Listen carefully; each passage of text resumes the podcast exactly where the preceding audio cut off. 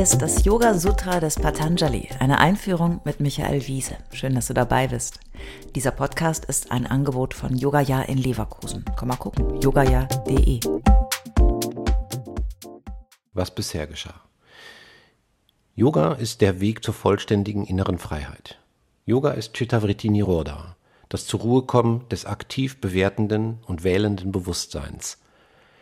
Der Zustand, der sich dann entfaltet, ist Freiheit. Gemeint ist hier nicht die Freiheit, etwas zu tun oder zu lassen, sondern Freiheit von etwas. Freiheit von Verstrickung, Verhaftung und Identifizierung. Denn unser Bewusstsein ist genau damit immer beschäftigt. Fünf leid- oder freudvolle Zustände beschreibt Patanjali. Gültiges Wissen, Irrtum, Vorstellung, Schlafbewusstsein und Erinnerung. Heute schauen wir auf Smriti, die Erinnerung.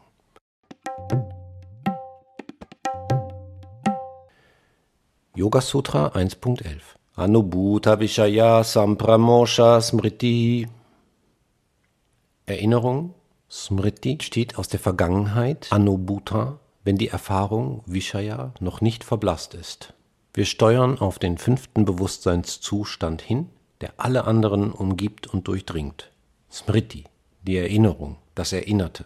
Smriti ist sozusagen unser Massenspeicher, befüllt mit abgespeicherten Vrittis, mit allem, was wir da so seit unseren frühesten Tagen abgelegt haben. Manches ist verblasst oder annulliert, aber unendlich viele Daten liegen da.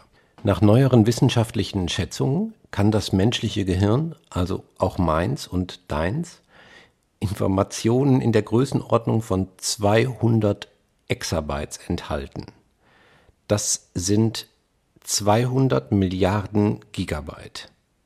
Das ist ungefähr so viel wie das gesamte digitale Datenvolumen der Welt. In jedem Gehirn. Unfassbar.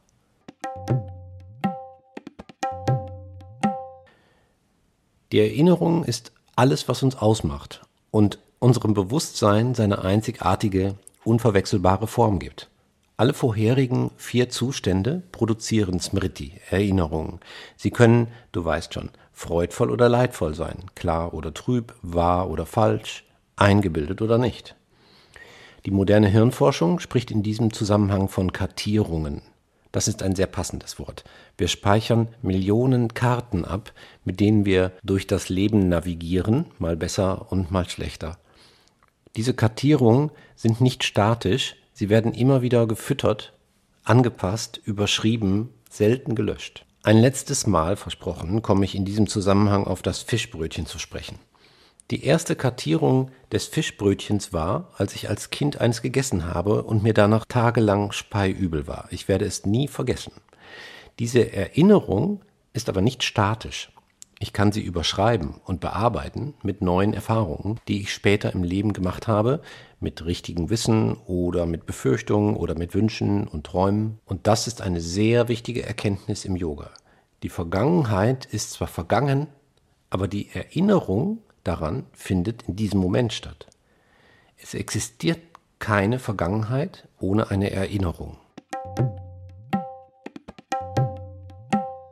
Eine Erinnerung ist aber immer ein aktiver Geistesprozess, ein Chitta-Vritti, der jetzt in der Gegenwart stattfindet. Logisch, oder? Wenn ich heute meine gesammelten Fischbrötchen Smritis abrufe, dann passiert das ja jetzt. Das heißt aber auch, dass ich mit Yoga-Techniken im Heute Einfluss nehmen kann auf die alten Kartierungen und so zum Beispiel Traumata oder Belastungen bearbeiten kann. Ich kann mit Techniken, wir kommen noch dazu, was genau damit gemeint ist, frei werden von den Eindrücken, Prägungen und Hindernissen aus der Vergangenheit und so zur Ruhe kommen. Nirodha. Freiheit ist, wie gesagt, das zentrale Motiv des Yoga.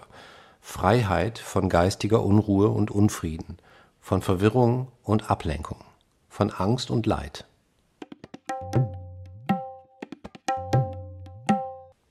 Das waren Yoga Sutra 1.1 bis 1.11.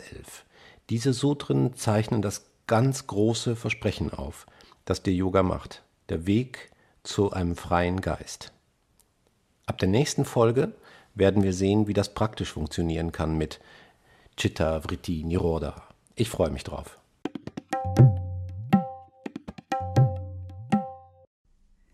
Alle bisherigen Folgen kannst du jederzeit nachhören, auch wenn du jetzt erst eingestiegen bist. Hast du Fragen oder ein Feedback zu der Philosophie-Reihe, dann schreib uns gern oder kommentiere auf unserer Website. Dort findest du auch weitere Buchtipps und Empfehlungen.